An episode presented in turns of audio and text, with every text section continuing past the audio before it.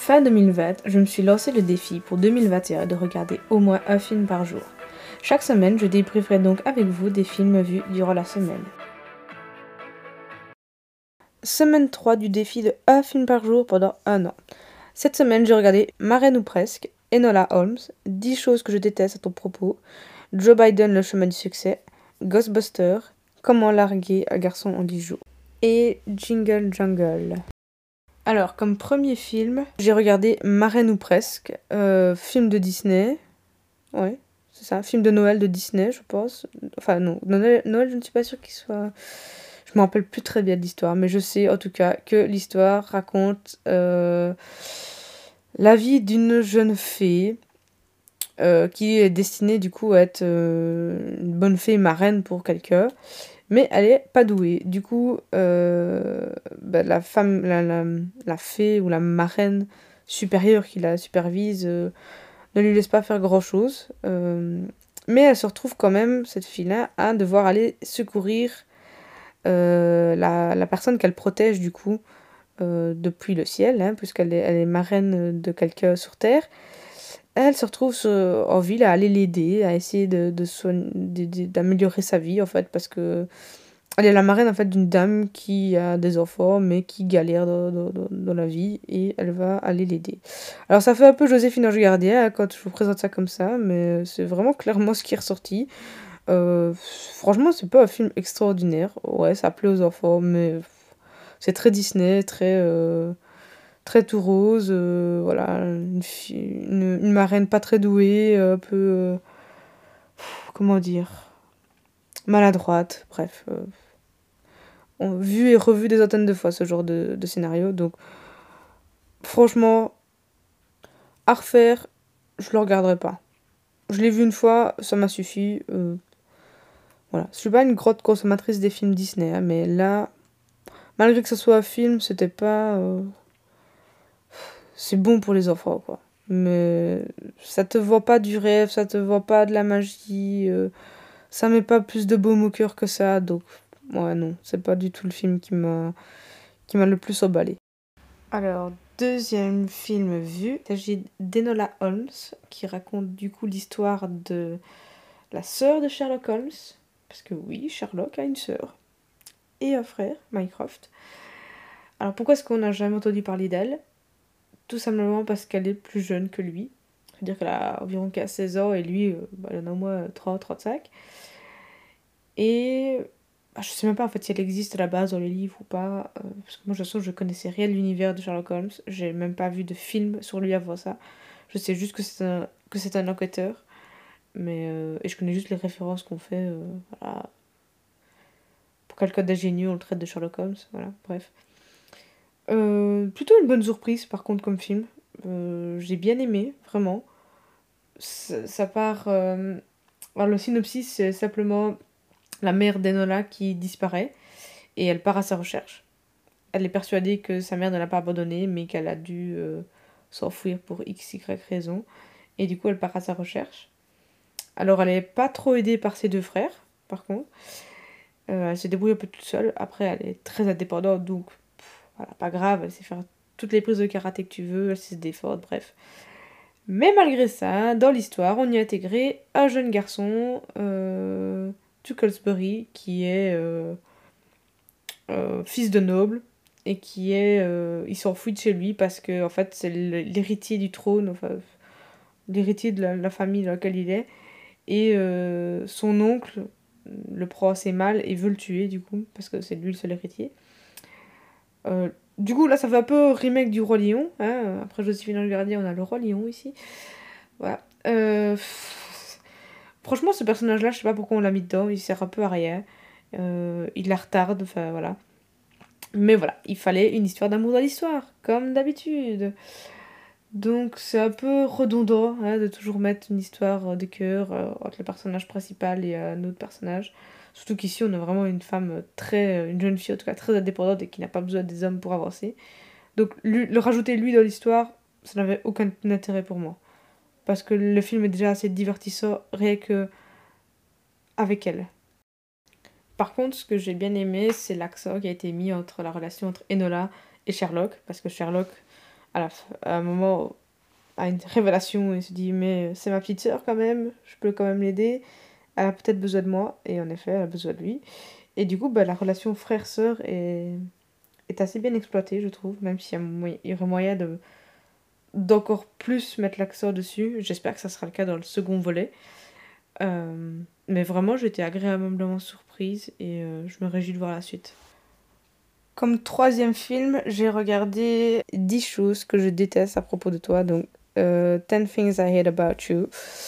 Classique des classiques des films d'ado, je crois, des années 90. Euh, moi, j'étais pas née quand il est sorti pour le coup. Alors, qu'est-ce que ça raconte? Ça raconte l'histoire d'une ado logique, dans un lycée, euh, qui n'en a rien à foutre des autres, qui n'en a rien à foutre des garçons, qui n'en a rien à foutre du bal.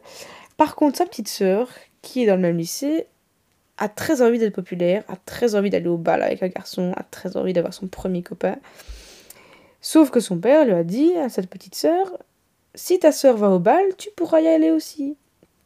Donc elle fait tout pour convaincre sa sœur d'aller au bal, sauf que sa sœur n'a pas envie d'y aller. Donc elle s'arrange pour que un des plus beaux garçons de l'école invite sa sœur à aller au bal et euh, s'arrange pour qu'ils sortent ensemble, surtout dans un premier temps, pour qu'ils aillent au bal ensemble. Donc euh, lui est un peu payé, on va dire, pour euh, la draguer et, euh, sortir avec elle jusqu'au bal. Et bien sûr, bah, elle finit par découvrir le poteau rose. Sauf que bah, elle, entre-temps, elle s'était attachée à lui. Elle pensait qu'il était vraiment amoureux et tout, mais en fait, il se foutait d'elle. Donc voilà, bon, histoire un peu classique. Film très connu pour l'acteur qui joue dedans, qui est Heath Ledger. Paix à son âme. Voilà, qui joue extrêmement bien, qui est un très très bon acteur. Et euh, bah, même si je pensais que ça allait être un scénario très très classique et très vraiment, enfin voilà, vous allez dire, oh non, encore un film d'ado. Voilà, genre de film, je pensais que ça allait être ça. Je me oh, oh histoire d'amour classique, euh, voilà, problème de gamin, bref, non. Ça va, c'était pas ce point-là. Et je m'attendais pas à la fin qu'il y a eu, du tout. Euh, je me doutais qu'elle allait découvrir un peu le poteau rose un jour ou l'autre, hein. mais je pensais pas qu'elle allait le découvrir au moment où elle l'a découvert, et je pensais pas que ça allait se terminer comme ça s'est terminé. Donc j'ai quand même plutôt bien apprécié. Je pense que c'est quand même un bon film des années 90 et un bon film d'ado, mais voilà, n'étant plus ado, je l'ai quand même apprécié, donc je pense qu'il peut être euh, quand même apprécié des jeunes adultes, voire même de, des adultes un petit peu plus âgés. Alors, comme quatrième film, j'ai regardé un documentaire sur Joe Biden, euh, parce qu'on était dans la semaine de son investiture, du coup. Et euh, alors je me suis beaucoup intéressée aux, aux élections américaines, hein. ça m'intéressait quand même de voir si Trump allait repasser ou pas, parce que clairement j'ai pas envie qu'il repasse. Mais euh, Joe Biden, je m'étais pas du tout intéressée à lui, pour moi c'était juste le gars euh, moins pire que Trump. Après, il vient pas du tout comme le Messie, hein, mais quand on s'intéresse un peu à lui, du coup par ce documentaire qui s'appelait Joe Biden, le chemin du succès, euh, on comprend un peu plus sa vie, on comprend par quoi il est passé, on a du coup un peu plus d'empathie pour lui. Mais il faut arrêter de le voir comme le sauveur de la nation, je pense.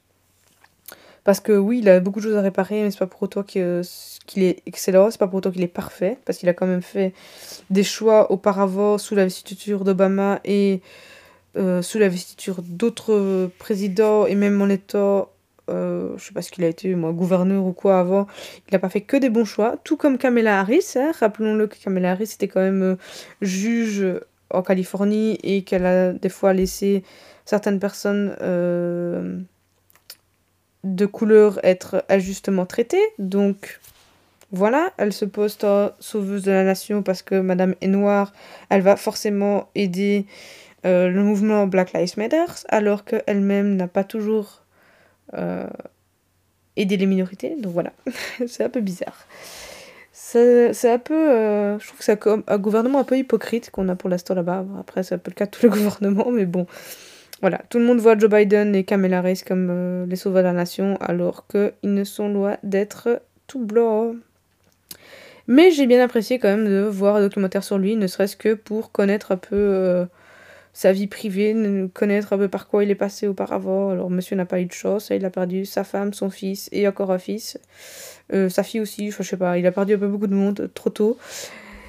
Et ça n'a pas l'air d'être un mauvais gars. Maintenant, voilà, ça reste un politicien, un politicien qui a ses convictions, qui ne fera pas toujours les bons choix, comme tout le monde et qui n'a pas spécialement fait toujours les bons choix auparavant non plus. Donc il est sûrement bien mieux que Trump, parce que bon, je vois pas comment on peut faire pire, mais c'est faut pas le comment dire, faut pas le surestimer non plus. C'est pas lui qui va euh, rétablir la paix dans le monde, même si il peut facilement améliorer les choses vu comment Trump a détruit euh, énormément de poids de l'économie américaine cinquième film que j'ai visionné, j'ai regardé le classique des classiques, Ghostbusters.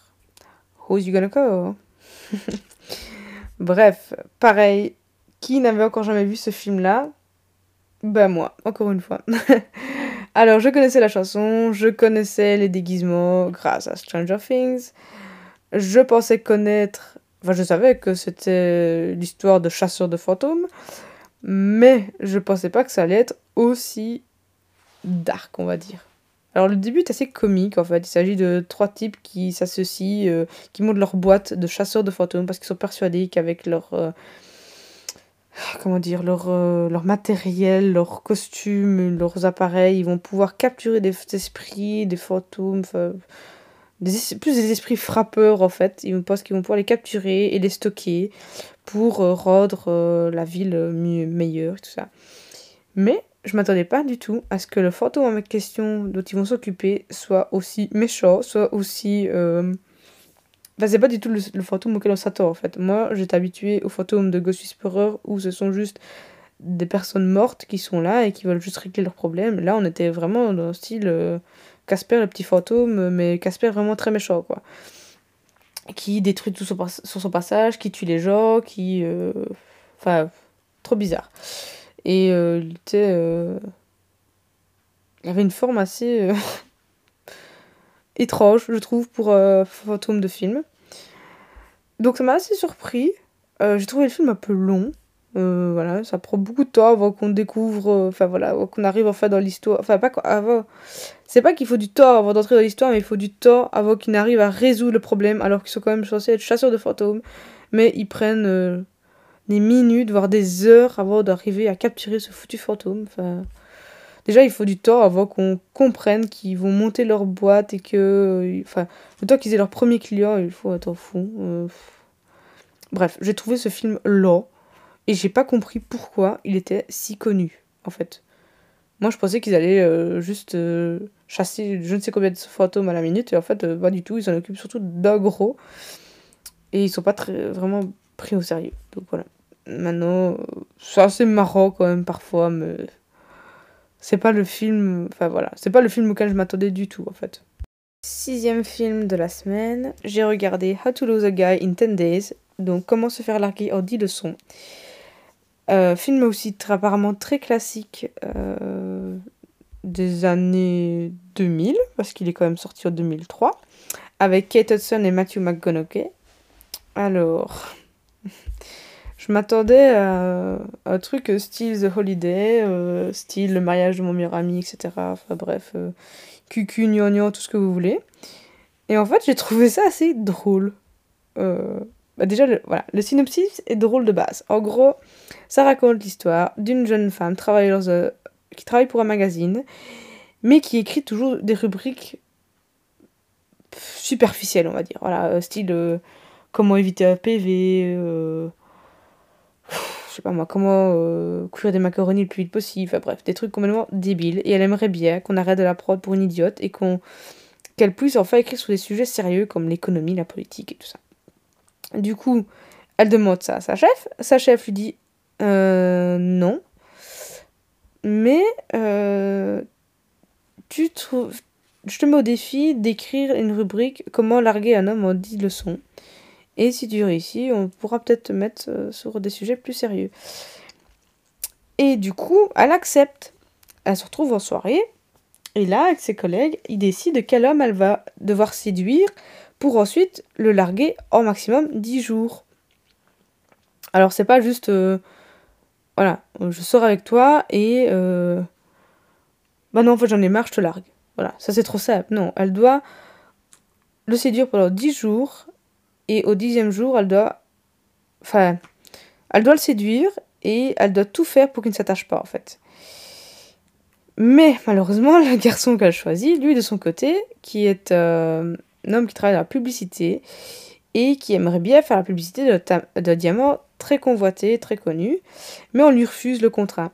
Et il dit Moi, je vous parie, je suis tellement bon en publicité, je suis tellement irrésistible que je peux, vous, je peux faire tomber amoureux de moi n'importe qui, n'importe quelle femme.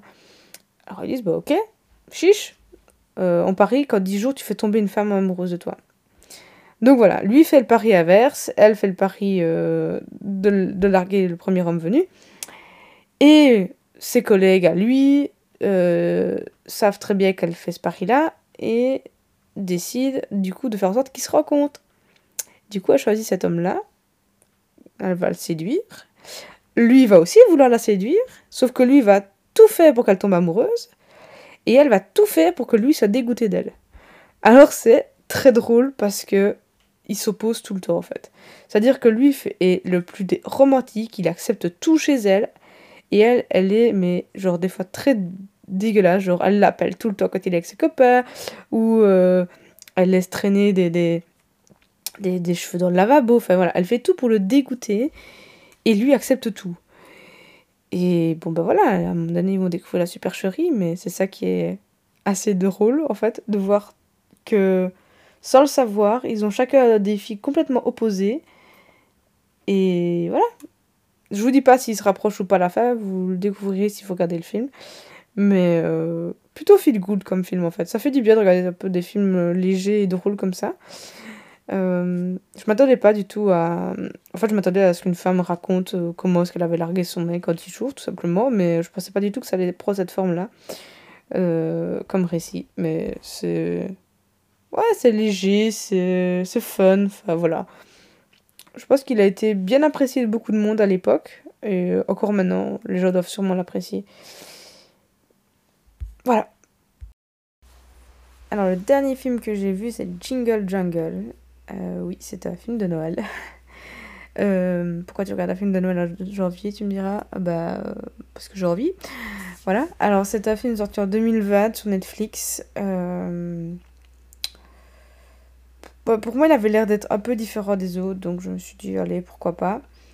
Et en effet, l'histoire est un peu différente. Donc en fait, ça raconte euh, l'histoire d'un inventeur qui avait inventé euh, une pièce totalement unique, mais il a été trahi par son apprenti qui lui a volé l'idée, ou, qui lui a volé en tout cas la pièce, et qui a voulu le produire en série.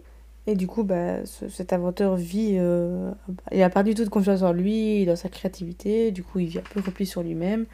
Euh, jusqu'à ce. Enfin, il produit en tout cas, il invente des choses dans son coin, quoi.